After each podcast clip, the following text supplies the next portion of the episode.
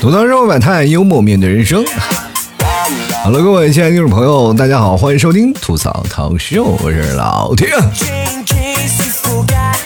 不好意思，各位朋友啊，又拖更了啊。但是这次我拖更是有道理的啊，是有依据的。因为昨天我儿子过两岁生日嘛，然后我就给儿子过生日了。因为这一天确实是他比较重要嘛，毕竟两年的时间也没给他过什么快乐，嗯。俗话说嘛，贫穷夫妻百事哀，但是我们家的孩子比我们俩还要悲哀啊！昨天过生日嘛，给我儿子挑了一个蛋糕啊，挑了一块特别特别棒的蛋糕，精心挑选。我们夫妻俩在那里啊，就蛋糕店转了半天，终于挑了一块非常适合他的蛋糕。真的，这个蛋糕非常适合我儿子。如果按个头来说，这个蛋糕跟我儿子应该差不多啊，就是一样，也是两岁的身高，是吧？特别小啊！当时我一看到这个蛋糕，我就觉得，哎呀，跟我儿子一边小，真是太可爱了啊！我儿子当然也很懂事啊，吃这个小蛋糕开心的不得了，哎，把我感动的一塌糊涂，你知道吗？小小年纪就知道心疼爸妈，知道爸妈没钱，还在那里强颜欢笑，是吧？其实他懂事啊，就是跟他性格有关系。我儿子特别佛系，你知道吗？他真的小小年纪就佛系的不得了。真的，我都怀疑啊，他是不是受到我妈的影响？你知道吗？别的孩子胎教，他不是听贝多芬啊，就是听肖邦的歌曲嘛。我们家孩子是听佛教歌曲，你知道吗？没办法，就是那时候每天早上我妈起床的时候呢，她是干活，她就做饭呀或者干什么，她就会听那些佛教歌曲。因为我妈信佛，所以说我们俩起床的时候呢，啊要上班嘛。因为那时候替嫂你们还没有休产假，然后她也要去工作，也要去上班，然后我俩就吃早点啊。吃早点的时候，我妈也不把那个佛教歌曲关掉啊，所以说我们俩就一直听着啊，听完了以后才去上班。说实话，我们是被迫的，但是孩子是无辜的呀。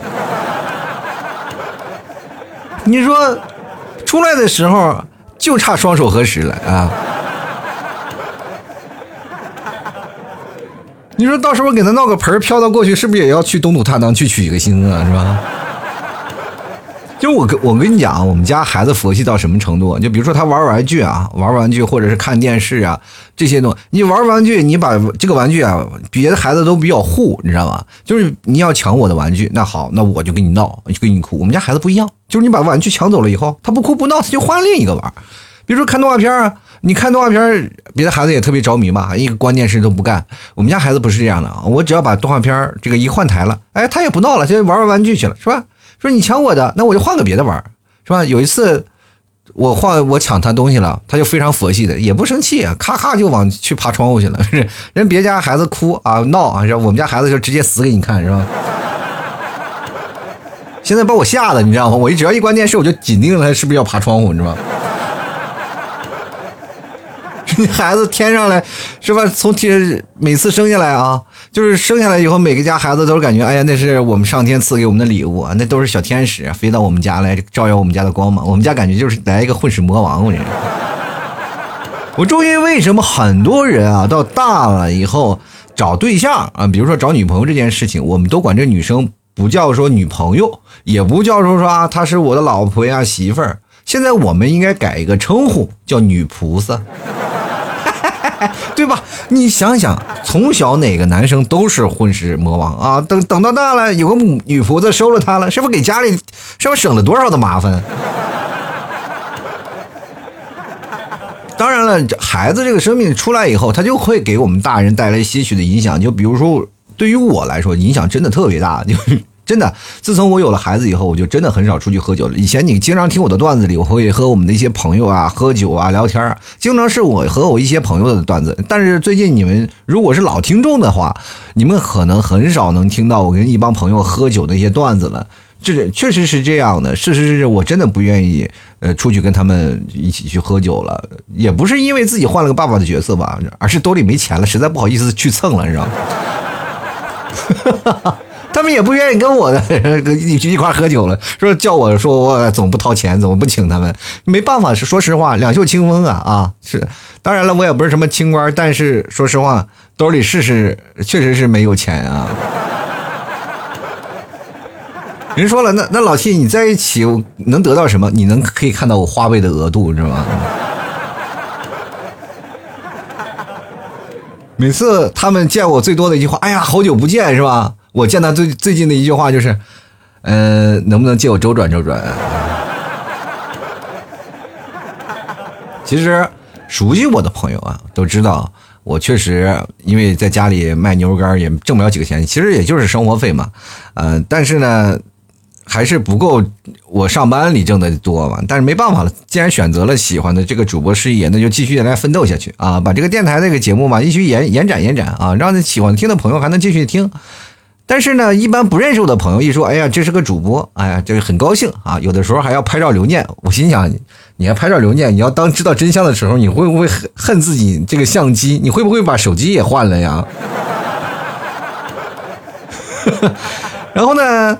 有好多人都是以以为我是个大主播啊，非常大的、非常大的主播。当然，看着画面挺唬人的。你去想想，我十年的主播的经验啊，十五万的粉丝。说实话，这十五万的粉丝能活着也就两千个，是吧？其余的都是挂了个名啊。人家都说铁打的营盘流水的兵啊，我这光是我营盘是铁的，但是兵没有了。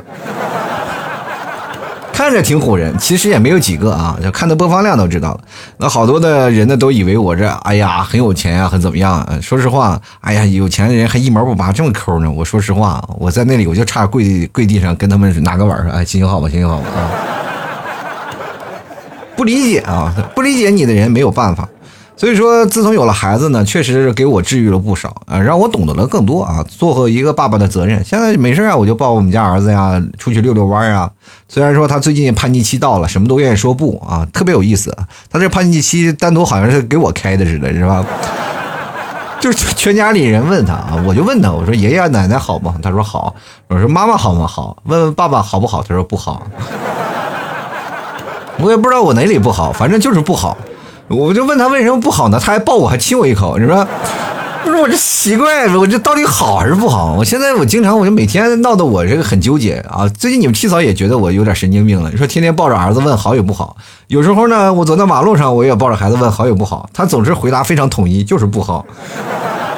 我都不理解他的不好这个概念到底是他不是认真的呢，还是说什么呀？虽然说看着他嬉皮笑脸的样子，但是对于我的心，哎呀，感觉真的是，哎，小刀一样的挖呀，这个特别疼啊！但是没有办法，作为爸爸来说，从小我换位思考一下，确实我也挺恨我爸的，是吧？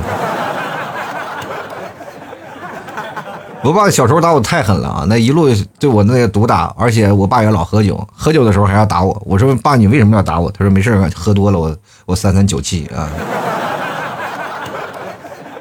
很难受啊。但是没办法啊，当真正的有了孩子，其实我以前我作为一个孩子来说，我觉得我是一个悲剧啊，真的是悲剧，因为我从小到大要被逼着写作业啊，背着学习。然后逼着出去闯荡社会啊，逼着再让自己能活下去。反正这一路下来都是一个逼自己的过程。从小也没有挨，也没有少挨过打，是吧？各种的毒打都打挨过啊。所以说从小也是经历了少林十八铜人那种的感觉。可是到大了以后，我就感觉啊，生生个孩子可能会让他经历跟我一样的痛苦啊。毕竟确实是兜里也没有钱啊。生了孩子只能会让生活更加捉襟见肘。其实有的时候我还甚至是抱着我不结婚的念头啊，在那个时候发展。后来我再想想，也确实不行啊。就是到人到三十多岁以后，就迫切希望能找个对象。因为什么呢？不是说我真的是特别想谈恋爱啊，或者特别想结婚，就是想别人都经历过事情，我没有经历过，我就感觉等到老了我会不会后悔？事实证明，确实是这样啊！就是等生了孩子以后呢，有了孩子以后，他突然感觉到自己作为一个父亲的角色换了以后，感觉人生又有了新的方向了。自己感觉啊，从最早以前那个什么光棍儿啊，光棍汉，然后慢慢变成了一个奶爸的形象啊，就特别好。其实说实话呢，嗯，带孩子那一套，你会发现，当你有了孩子，你会变成了不一样的人啊，你变成了不一样的身份，然后你的性格也会有一些许的变化，是吧？没有以前那么跳脱了。当然了，说话也稍微负点责任了，虽然说也经常口无遮拦，哈哈，但是没有办法啊。这个爸爸就是这样的，反正我每天逗我们家儿子，吐槽我们家儿子，然后你们替嫂都看不过去了，天天跟我说，你再这么吐槽你们家儿子，我跟你说，长大了以后他要继承你的衣钵。我说欢迎来啊，父子档啊。小的时候经常不是看一个 Flash 那个小的。那应该是制作的一个动画片吧。一个爸爸问儿子啊，然后说地上有几五块钱，一个十块钱，你会捡哪个？爸爸说我会捡，当然会捡十块钱。然后儿子会说你怎么那么笨？你不会两个都拿是吧？就一个大猪一个小猪的故事嘛，以后我会变成大 T 和小 T 嘛，是吧？两人一起来聊，反正这个生活总是能有一些许的变化。随着他的长大，你也会感觉到，哎，确实是慢慢慢慢有了新的认知。因为你会发现一件事情，孩子他就会很有很多奇怪的冷知识，你知道吗？就比如说晚上孩子被吓着了，说晚上睡不着觉哭啊，是吧？我们要什么？往床头上或放一把剪刀啊。说实话，这还是我我妈那辈传过来的。真的，我妈那还更邪乎，还贴符呀，什么八卦镜啊！我一进家以为做了场法事呢啊，就 特别夸张。其实按照我们科学的理解，就是孩子肠绞痛啊，就晚上你要揉一揉啊，反正是什么。过去我也是从小我也是肠绞痛，因为什么呢？这个我孩子肠绞痛可能是遗传我的，我肠胃不好，所以说可能我们家孩子就是半夜就这样的，然后经常会揉揉肚子呀，他可能就会好啊，这没有办法的事儿啊。因为我小的时候夜哭狼啊，那家伙哭的哇哇的，然后我妈还天天的找人给我念叨，然后天天杆子贴个符，然后写说呃天灵灵地灵灵什么，我家有个夜哭狼啊，什么来的人快显灵什么玩意儿。所以真的，你有了孩子以后，你才会发现特别多的冷知识需要你学习。你作为一个光棍啊，或者你谈恋爱的一个热恋青年，你根本不了解。有了孩子以后，你还要被迫学习一些知识，对吧？比如说孩子，你总总说孩子一把屎啊，一把尿的拉扯大。其实孩子第一泡屎，我总是很抗拒啊。但是我会发现，跟大家这个知识啊，就是孩子第一次拉便便，他便便不臭的，是吧？因为他刚开始出来都是一些粘液啊，等到慢慢慢慢以后，他才有有那个什么菌了，他在体内繁殖了，才会慢慢出现那些熟悉的气味啊。还有一个最有意思的事儿，就是孩子刚出来的时候，有很多人说了，我刚出来孩子我不敢抱，我也一样，我也不敢抱，对吧？这个说实话，那个抱孩子是有技巧的，因为孩子小时候你不能晃脑袋，他也。脖子脊椎它还没有长成型啊，脖子是软的。我第一次抱他，他脑袋嘚儿掉过去了，我差点把我孩子夭折在我胳膊上，你知道吗？特别吓人啊！就是而且。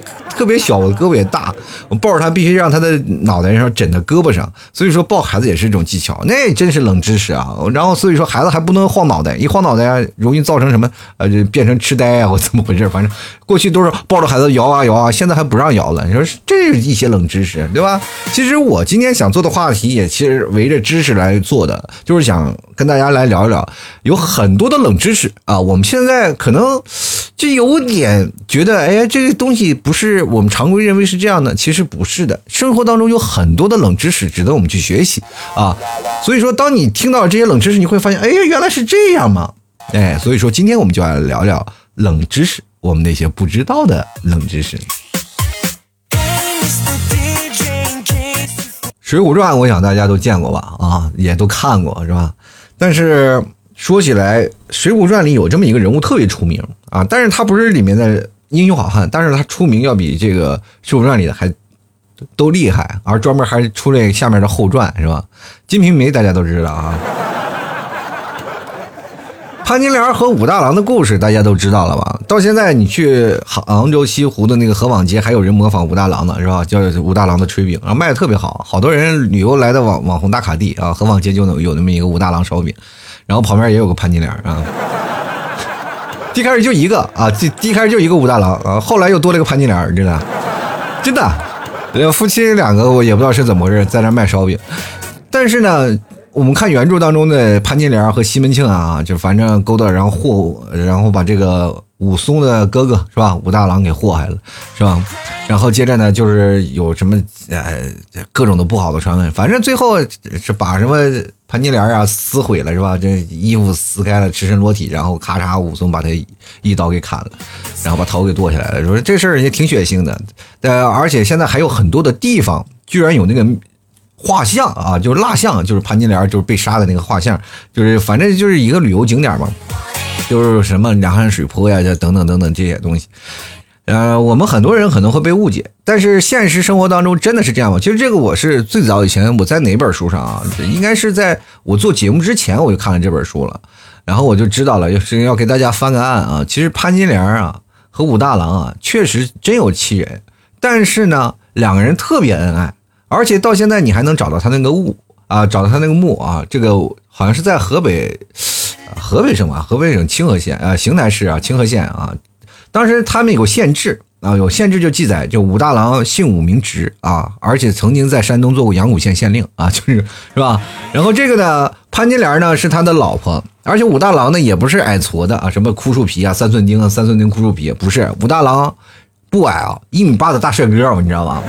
哇呀，这个。但是当时两人好像是得罪了一个什么人，是有几种说法啊？一种说法说是他得有一个曾经特别好的兄弟啊，过来来投奔他了，投奔他来说要借点钱啊，借点钱。然后武大郎一说没有钱啊，没有钱。然后那个家伙就是，哎，说这么好兄弟你不给我借钱？因为武大郎虽然说做官的啊，做县做县令，但是他确实两袖清风啊，就是跟我一样穷，是不是？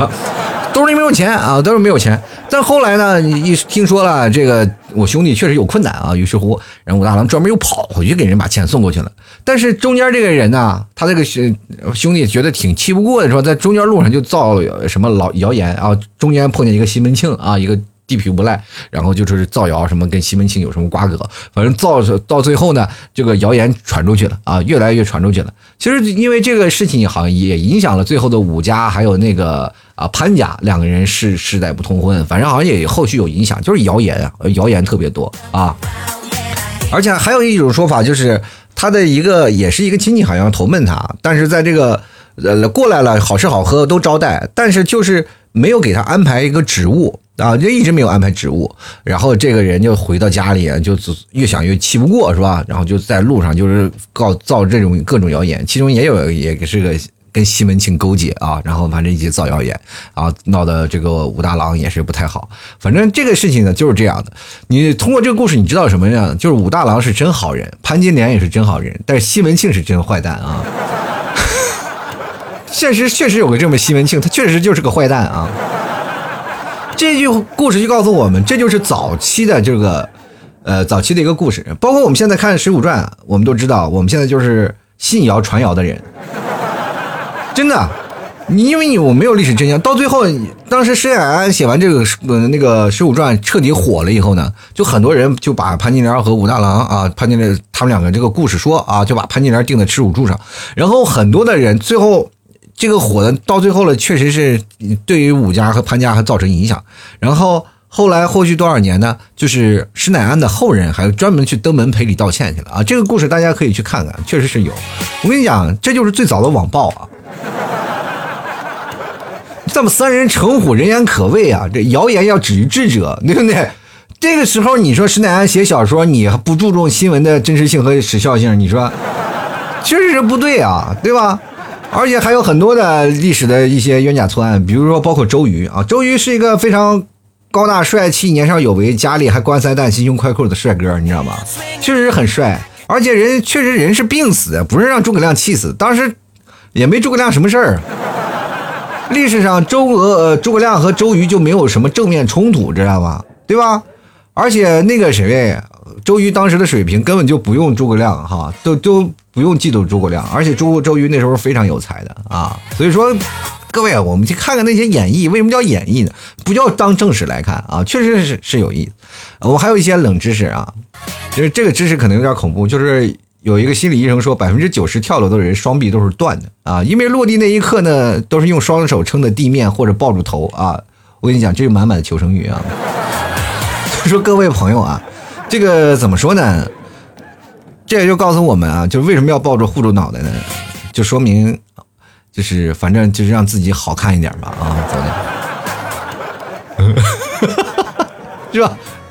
还有一个特别有意思的，说咽东西的时候呢，就是包括你吃东西咽东西的时候，呼吸是不能同时进行的，也就是你咽东西不能同时呼吸。朋友们，这就为什么我我想到一件事，就是爸妈啊，小时候不让我们吃的太快啊，小吃太快就暴饮暴食。你现在你仔细想想，爸妈对我们都是满满的爱呀。你想想，暴饮暴食那就是自杀呀，不是？又不一不小心就给噎着了。还有一个最恐怖的这个冷知识啊，我跟大家讲，就是口红啊，现在小姐姐们都一人手一个啊，什么四号、四号，甚至好几个。但是你知道这个口红是拿什么做的吗？口红是一种虫子做的，你想想，你每天啊，就拿着一堆虫子尸体做成的棍棍在嘴上划来划去，是不是可刺激了？我跟你讲啊，这个就是有一个传说中的虫子，叫做胭脂虫啊。过去我们叫胭脂嘛，胭脂水粉嘛，对吧？现在就叫口红嘛，就是叫胭脂虫。而且那胭脂虫是西施仙人掌在那个墨西哥啊，美洲大陆那边出来的一个虫子，它会，而且它不是雄的啊，就是还只能是找母的。啊，它因为它会分泌一些那些物质，好吧，这就是胭脂虫啊。它是因为它会分泌一种就鲜红的，就是胭脂红酸啊，胭脂红酸。所以说各位还是要雌性的啊，雌性的。为什么女人爱抹口红？就是因为这个口红确实是雌性的那种子。哎呀，我就各位朋友，你们当你听到这个消息的时候，你们是还琢磨？哎呀，哎呀，这个口红是色素勾兑的。不是啊，是颜值，颜值虫啊！各位可可以去了解了解啊。知道的话，就是当我们知道这些知识呃知识以后，你会会不会发现啊，对你的生活就招来很严重的冲击？真的会造成很大的冲击的。就比如说中关村，大家都知道吧？就北京中关村会称为互联网啊最起步的一个地方。就是因为很多的地方都在中关村起步的，好多的你看不大型的互联网企业，你到中关村一看啊，现在都是大型互联网企业。最早以前卖电脑的啊，这个中关村。其实以前最早中关村呢，它不是那个官字啊，它是那个大官的官，叫中关村。中关为什么呢？中关是太监的别称。就是为什么呢？真的因为说那个地方风水不错啊，所以有不少太监退休了以后会到那边去养老。久而久之呢，就变成了中关村，你知道吗？然后念念念念演化就变成中关村了啊！所以说各位朋友，这这个很多的企业为什么老被关啊？就是就干了一段时间啊，因为那里互联网企业特别多，然后干一段时间就倒闭了，干一段时间就倒闭了。说实话，确实那边风水好，然后要不然风水好的企业就混得特别好。你看京东啊，就是最早从中关村出来的，但是要混不好的企业倒闭的也有不少，对吧？那就太监了嘛，对吧？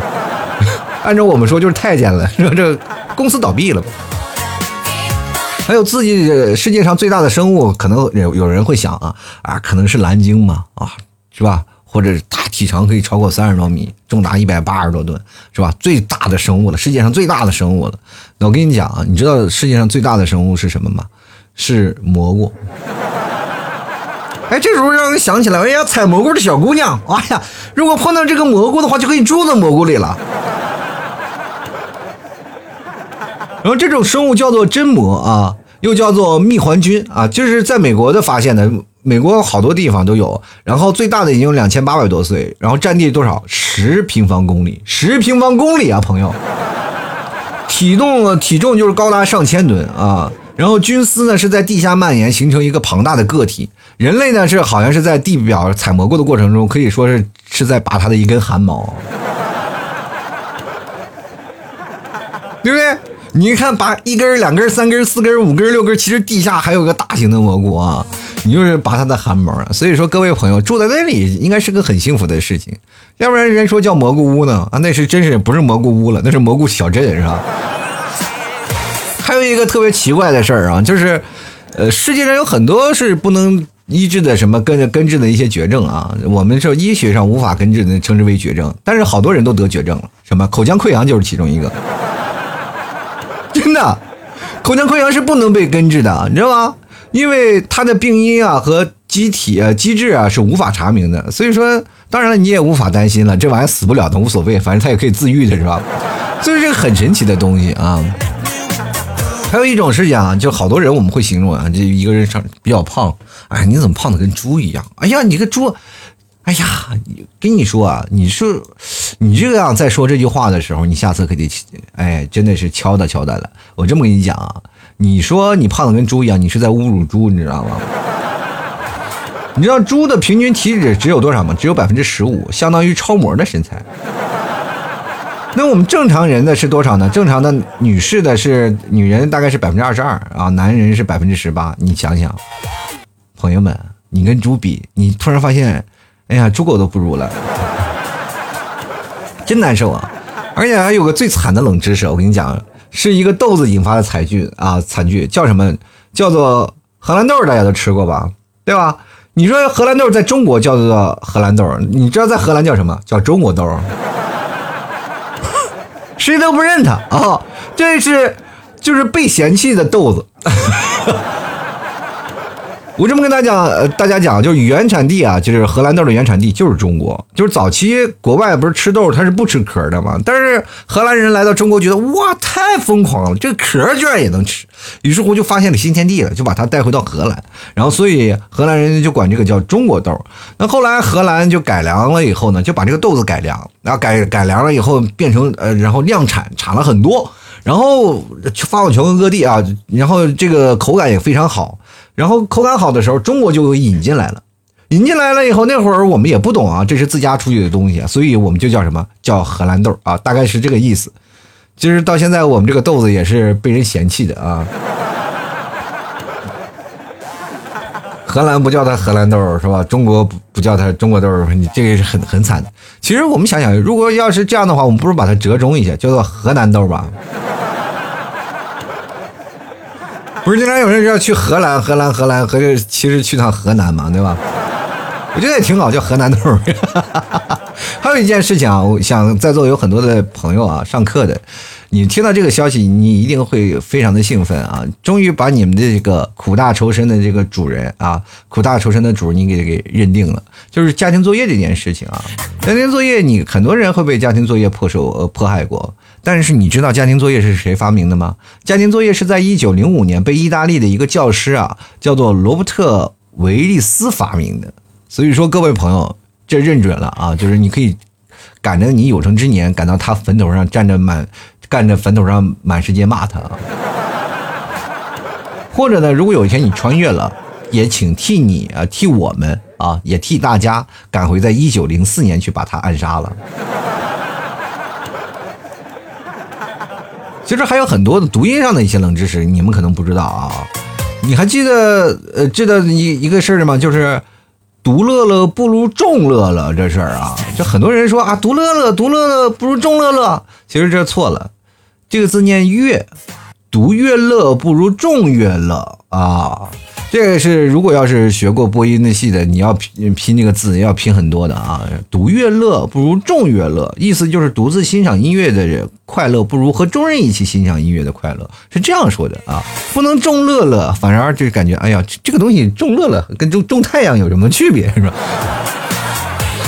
其实真的啊，语言上的冷知识特别多啊。那比如说，现在有很多的首当其冲啊，啥人说我首当其冲，你知道他的意思是什么吗？他表示的先受到伤害的意思。如果谈恋爱我首当其冲，我就先去谈恋爱了，那你肯定要不失恋呀。我真的跟大家讲啊，就是真的，你这些冷知识啊，就是语言上的冷知识，你知道的越多，也其实也不太好，因为你会发现什么，你就听别人讲错，你就很难受，你知道吧？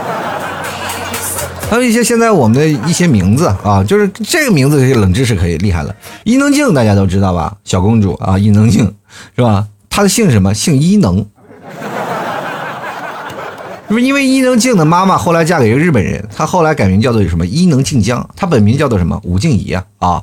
所以说这这个还有很多的西林娜依高是吧？硬糖少女三零三，西林娜依高，她姓高是吧？金城武，我们小时候的偶像，人姓金城。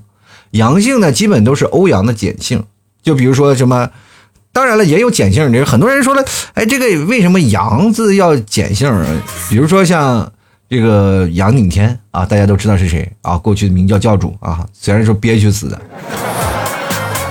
比如说有人说啊，我们要攻打明教，明教教主是谁呀？哦，杨顶天呀。欧阳顶天，然后欧阳顶，哎，你自己为什么没事干就被迫的发出了感叹词，是吧？还有各位老师说苍老师，苍老师，苍老师，人苍老师不叫不姓苍，人苍老师叫苍井，姓苍井，好吧？以后应该叫苍井老师啊！真的，各位朋友啊，不要老是说什么苍老师，苍老师，人以后叫苍井老师。还有一个最有意思的是，就是牛仔裤啊，我们以前总是有个小兜，你一直不知道干什么的。但是对于男生来说，这个小兜对我们有不一样的意义，因为我们上学的时候总是往这小兜里放个打火机啊。因为你放别的不一样，其实那牛仔裤的小口最初是用来放怀表的啊，设计的是放怀表。但是后来呢，呃，过去多少年呢，这个怀表虽然好多人已经不戴了，但是它这个小口子一直留着呢。还有一个最厉害的是什么呢？就是黄鳝小时候是公的啊，是吧？等长大了它就变成母的了。这想想就是《木兰辞》里，幸亏看见的是兔子，是吧？哎呀，这个双兔傍地走，方能辨我是雄，安能辨我是雄雌啊，是吧？你说要是看见黄鳝，可能就分不清了，是吧？哈哈哈哈哈 最夸张的有一个，就可能对我们童年都有影响。我们小时候最爱吃的什么？就是无花无花果啊，那个丝啊，就是有钱的人买大袋，没钱的人就买小袋啊。有的也是盒装的，就无花果那个丝。我跟大家讲，其实和无花果没啥关系，那都是用萝卜丝做的啊。但是有一件事情，老 T 家的牛肉干啊，那是用真牛肉，真的草原黄牛肉做出来的啊。各位朋友啊，这个。也就是整个店铺里啊，就是整个的卖电商体系的，就我们这一家店铺做做的特别二货啊。人都说你人家店铺起什么特产店，我们家店铺就叫名字就叫什么吐槽脱口秀，是吧？就是怕你们找不着，认不认不准家门，你知不知道？好了，吐槽社会百态，幽默面对人生啊！各位朋友喜欢老 T 的节目，别忘了这个。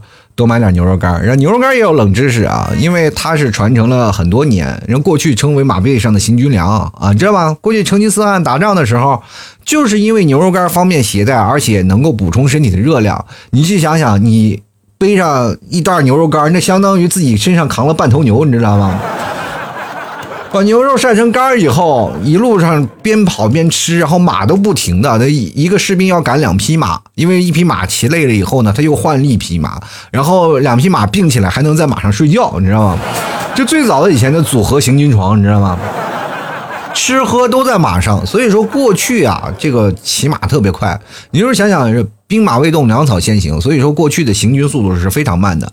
成吉思汗出。过去打仗就是兵为神速啊，然后很多的最早几年打花剌子模，然后那国王说他们要打我们，可能还要几个月的时间，或者上几年的时间，结果人不到半个月，人都已经出现他的城墙之下了，打了个措手不及，闪电战啊，就是从最早这从这边出来，所以说各位朋友啊，为什么游牧民族特别厉害？人打就打得过就打，打不过就跑，然后跑了你当你要走了，人过来又打你一顿，你说很讨厌是不是？这个骑兵队一最强的骑兵队，然后。过去打你几波，哎，基本就结束战斗了。所以说，过去的就是机动能力啊，胜在机动能力。所以牛肉干起了决定性的作用啊。所以说，各位朋友喜欢吃牛肉干的话，也能减肥，你知道吧？真的能减肥。你这个你没事干喝点小酒，你就点牛肉干，是吧？想减肥了不吃饭，吃点牛肉干也能代餐。这个东西真的好。要出去旅游啊，尤其是夏天了，我们爱出去旅游野个营什么的，你带几个牛肉干，然后出门的在外呢，如果实在饿了，拿一个顶顶饿，其实也挺好的。尤其是开车的朋友。们，哇，车上直接备一包牛肉干，那简直是绝配啊！因为还有那些办公室坐着的啊，办公室坐着的朋友们啊，我这么跟你讲，你嚼点牛肉干啊，就是嘴上嚼一根牛肉干，你会发现你的灵感爆棚啊！真的，当你吃东西的时候，你自己那种会转化出一个非常兴奋的一个点啊，那兴奋的的点就会刺激你身上的一些神经单元，你会发现你的灵感会源源不断啊！真的，你嚼一根那个牛肉干就在嘴里叼着，然后一点点嚼，那这感觉那完全不一样啊！喜欢的朋友别忘了多支持老 T 啊！这个冷知识是听老 T 节目，你老白嫖的话，其实我跟你讲不太好啊。啊，接下来的时间我们看一下听众留言啊，听众留言也有很多有意思的事儿啊，我看看他们都有什么，因为我把这话题发出去了，我看看他们有什么。呃，比较有意思的冷知识啊，我们跟大家来分享一下。首先来看看啊，第一位的朋友他说：“这个狗先生啊，他说扔硬币啊，总是花面朝上，你是不是两面都是花？”这我好像在哪个影视剧的桥段当中好像看过，是不是？啊，我一扔，我咔嚓，两面都是花。哎呀，你知道扔两边都是花的时候，不管是怎么样，花都朝上的人，这个人最后可能手被打断的啊。自求多福吧啊！进来看看，这个热茶热，他说舌头舔不到自己的胳膊肘啊。你知道，我觉得你说这句话的这个冷知识就有毒啊，因为只要你把这个话说出来，就肯定有无数人都在试，你知道吗？你现在各位朋友啊，就是哪怕不是，是不是很难受？是不是？我就现在问你，你是不是很难受啊？忍着，行了行了，舔吧舔吧舔吧舔吧，反正你也没有人看见你是吧？爱怎么舔怎么舔，好不好？哎，肯定有人试啊！我就跟你说，继续来看看辉涵，他说有屁不放憋着，屁会从嘴里出来。但是我跟你讲啊，这个东西呢，我们有一种另一种称法啊，这称呼叫做什么呢？叫做打嗝。就是我跟大家分一个那个冷知识是什么？你如果你把屁憋住了以后呢，然后你憋住了，它的那个屁会自进你的血液中，你知道吗？所以说各位朋友，为了自己的健康，为了以后能够自信的放屁，放出人生精彩，还是放出来比较健康啊！我们要突破什么呢？放出精彩人生，放出健康未来，而且要实现自信。而且放屁的自由啊！所以说，各位朋友，你们在以后啊，人生当中啊，就是能尽量能够以最快的速度选择一个空旷的地方选择啊，就为了健康，为了自己健康，当然也不能影响别人啊。其实，在电梯里，说实话，也真的是忍无可忍，是吧？是吧先来看看啊，这个于小白啊，他说百分之九十的人接吻会不自觉的闭上眼睛，大脑无法同时处理视觉和触觉的信息啊。接吻闭眼呢，可以排除这些啊视觉的信息，调动更多的资源啊和这个放大唇部的触感，从而增加亲密感。无聊的知识又增加了。我这么跟你讲啊，就是为什么这个接吻的时候一定要闭上眼睛。我这么跟大家讲，就是你睁开眼睛盯着对方，其实说实话，两个人四目相对，然后接着有有点吓人。但是真实的情况是，好多人啊，就是特别，就尤其是好多的女生啊，她就接吻的时候会盯大瞪大两个眼睛在那盯着男生，因为那是一种过爱的表现，你知道吗？就生怕一闭眼睛就能幻想出别人来。朋友们啊，你知道你你去想想啊，前面亲的是你的男朋友，一闭上眼睛，那个男你男朋友就换成易烊千玺，你什么感觉啊？所以说这个触感呢，就是有些女生啊，就如果说她在接吻的时候没有闭上眼睛啊，她在瞪着眼睛看着你，那你就知道她心里是有鬼的，她心里肯定要不是有个明星，要不是有一个假想男友。有的男生呢，也是应该睁着眼睛去看女生，他闭着眼睛，其实他不会瞎想。但是他就是特别好奇，想看看这女生的表现是什么样。但是睁着眼睛接吻的人，多数都是渣男，明白吗？就是闭着眼睛接吻的男生呢，我这么跟大家讲，分析一个知识点啊，就是基本上他就会觉得自己很矫情啊，就是很矫情。而且这个男生多半都是暖男，就像一般睁着眼睛大直男的啊，特别多，就感觉闭上眼睛就贼没有面子，你知道吗？我就直勾眼睛盯着你啊，就盯着你啊，盯着你发毛啊，盯到你犯错误，然后我把你舌头咬破了。其实这个生活当中啊，你有些很多好玩的面啊，你不能猜，不能往自己深刻的去研究、去分析。研究完了你会发现，都不是什么好事儿。你讲。就来看看雪梨啊，他说潘金莲吧，他是一直以为她是红杏出墙的女人，百度百科才知道啊，她是个挺贤惠的女人，相当贤惠，而且两人相当恩爱。我跟大家讲，跟武大郎，而且武二郎呢，武松啊也有一个啊，确有其人。但是武松这个事情，此武松非彼武松啊，这个因为在西湖边上就有个武松墓，武松墓是武松是个义士啊，是是不是像你说武二郎打虎那个？在这个武松有他有个墓志铭嘛，他是个什么意识？是因为他当时刺杀一个一个那个贪官啊，当时刺杀一个贪官，但是被贪官抓住给打死了，知道吗？所以说那个时候呢，就是感觉哎呀，这个武松，你想想，过去我们想武松啊，我这个无所不能是吧？最后杀杀敌，然后自断一臂，然后去了哪里了？然后去到六合塔出家了，是吧？然后他是好像被包道乙砍的，砍断了一只胳膊吧，对吧？反正反正武松那时候挺厉害的，是吧？马上临出马上马下武松嘛。但是在这个武松呢，他就是一个真人真事儿啊，确实是真人真事儿。然后，呃，就死葬在那里，人们把他，而且这也不是武松墓，他是一个衣冠冢啊，衣冠冢，然后放那个武松的衣冠，然后叫做武松墓啊。所以说，你有的人到西湖玩，你就能看到几几座墓啊。西湖边上有几座墓，一个是呃武松的啊，还有那。呃，苏小小的，就是在西湖边上，在西湖里面还有好几座墓呢，就是很多的墓，包括什么钱王祠，还有什么历史名流的人啊，啊，都都在那个周边的很多的墓里，然后什么植物园里都有都有墓啊，你真的特别多，好吧？所以说这个地方是风水宝地，对吧？啊，就来看看啊，这个叫做离愁的朋友，他说微笑能延长寿命五秒，大笑呢能延长寿命五十秒，狂笑能延长寿命五百秒。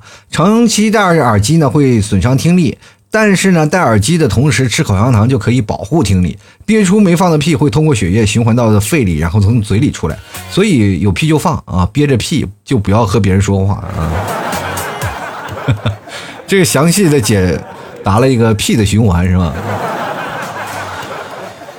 那刚各位朋友啊，笑啊就能使人长寿，所以说各位朋友多笑一笑，多听听我节目，就能让你笑起来，是吧？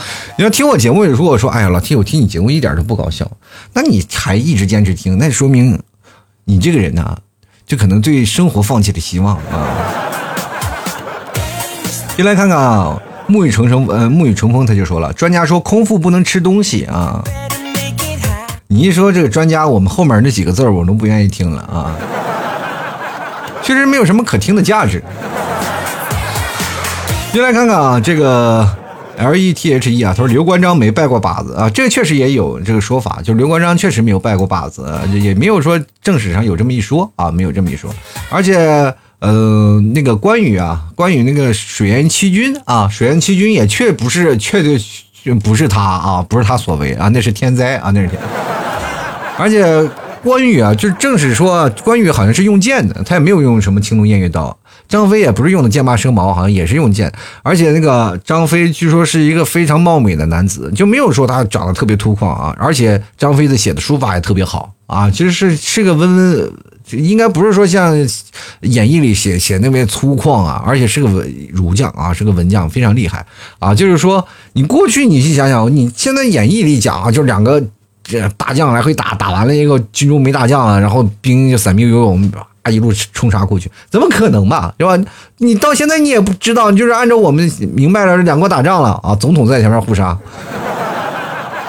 部队说军军队司令哇，这边司令出去了，那边司令出去了，两人咔杀，然后那边司令打死了，然后我们这边赢了，是吧？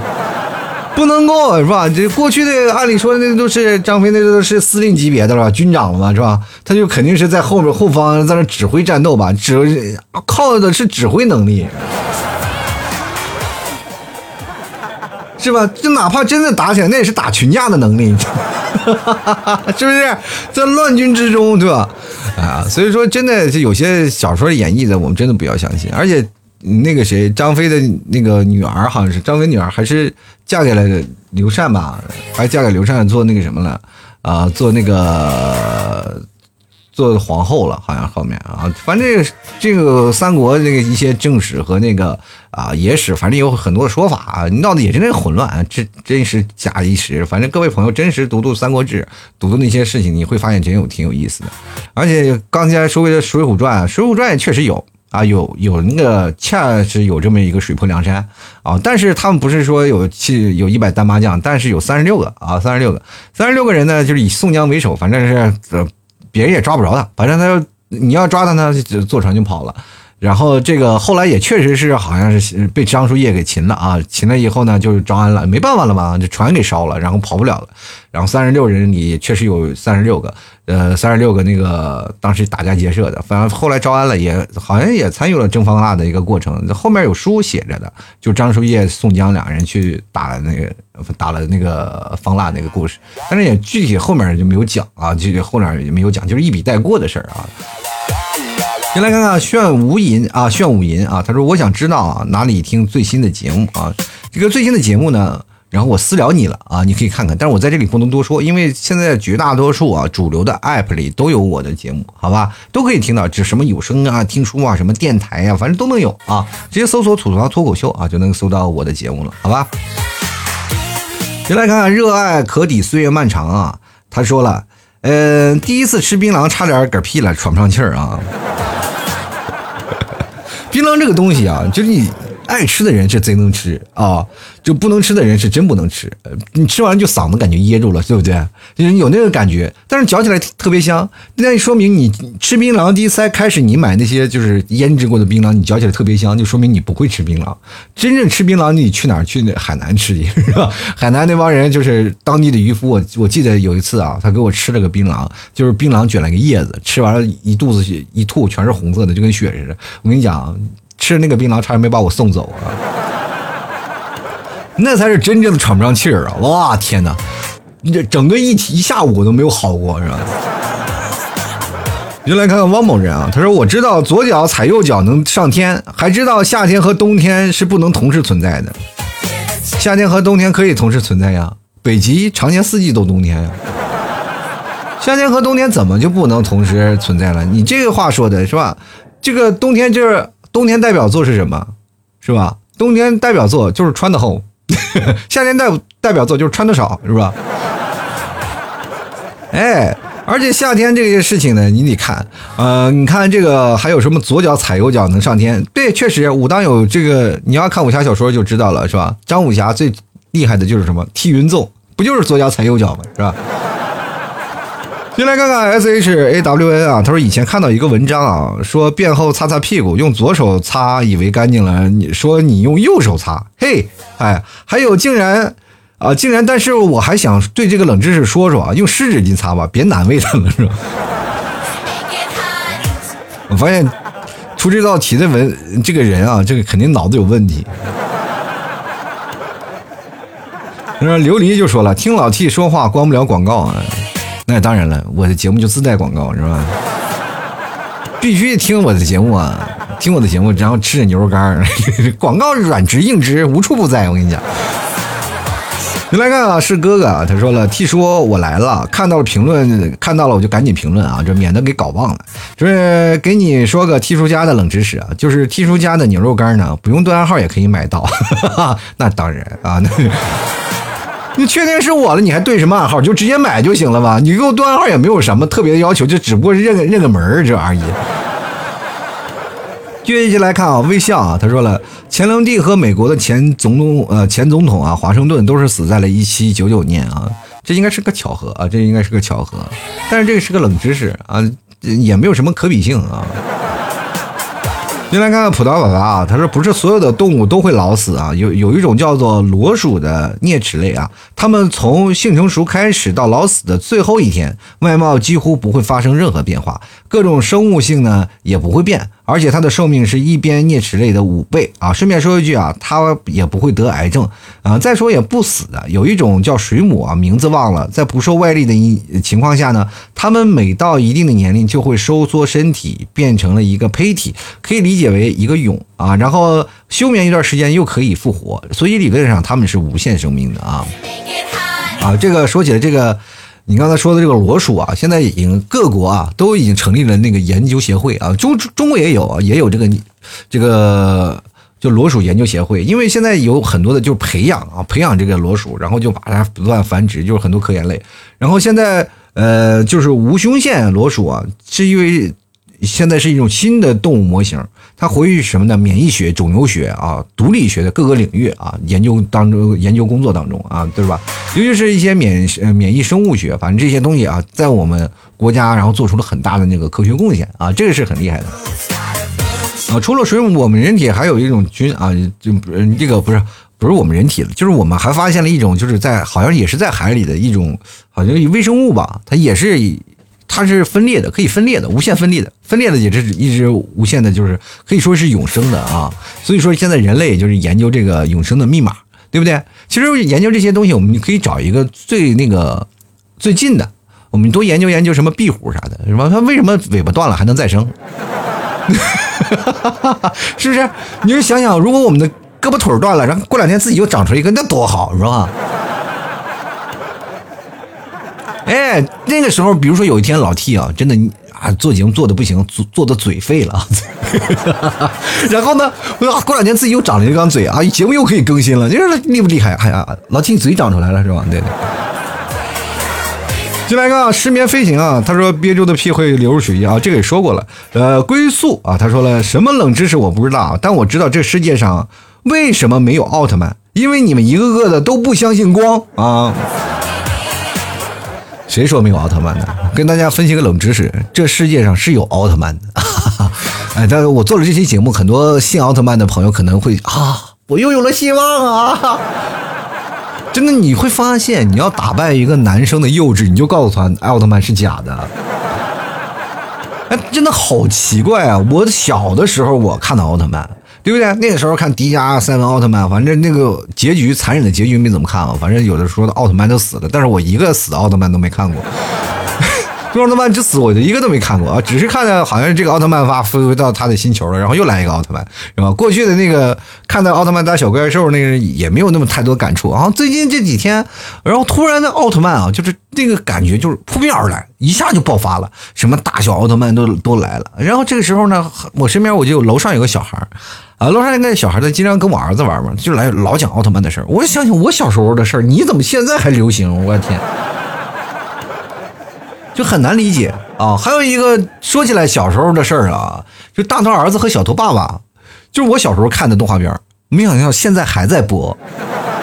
只不过是什么呢？就是把这个画面啊做的更加的清晰了啊，也更加的立体了，而且呢，呃，人物的表现呢也都换了，是吧？你看的，还是大头儿子和小头爸爸，就不能换一个？就是除了脑袋就不能手和脚，是吧？我到现在还知道大手牵小手，走路不怕滑，你真的特别有意思。大头爸爸的真名你知道叫什么？叫投篮。哎，大头儿子的真名叫做投太远。你们是这个不知道吧？哎，我跟你说，这真是冷知识啊！进来看看这个徒手静岁月啊，说大家呃一定是舌头舔不到自己的鼻子。这让我想起了好像一个电影，好像是星爷拍的吧？说是舌头舔不到鼻子，你可以站在桌子上舔啊，站得高一点啊。进来看看 LVA 啊，他说了，我一个好兄弟啊，这个有骗过他的女朋友说啊，这个这个不能播。你说我这我这个播了以后，我到底是怎么办呢？我这播了以后会引起很多人的遐想，所以这段我就掐了不播了，好不好？因为确实是因为我听我的节目还有很多的那个什么呢，还有很多的未成年呢。当然啊，就说了啊，全国的 A 罩杯占比百分之二十五点二六啊。我想问一下，占比百分之二十五点二六包不包括男人？如果要包括男人的话。那这个数字可能还会有点高啊，因为现在男人都练胸肌啊，真的，生活当中的好多的冷知识就会让你真的觉得特别有意思啊。如果各位朋友真的能看到那些冷知识，你会发现对你真的挺好用的。你会发现，真的牛是世界上什么？牛是世界上最勤劳的动物吗？然后有很多人说，哦，那肯定不是，那还有比它更勤劳的。但是你要说呢？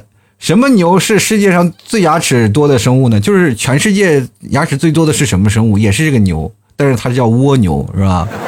想不到吧？爬得慢，但是牙齿多。我跟你讲，好像是也他的牙，他张嘴，他有两万五千多个牙，那两万到两两万五千啊，但具具体的数字我也不知道，那科学家怎么数的。但是满嘴都是这么多牙啊！我这我跟这么跟大家讲，反正是如果有密集恐惧症的人，千万别养蜗牛啊。还有一个最实用的一个冷知识，就是各位朋友千万不要熬夜了，因为你发现你熬夜时间长了，会对手机不好。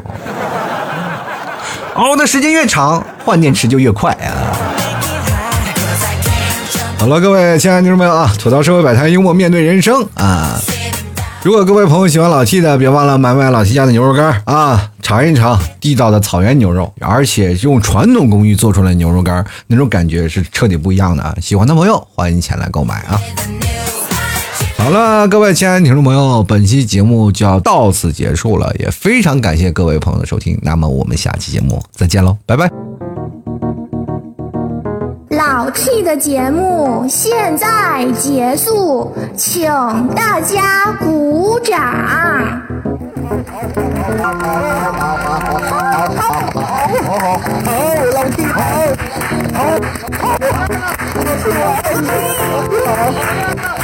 Gostei.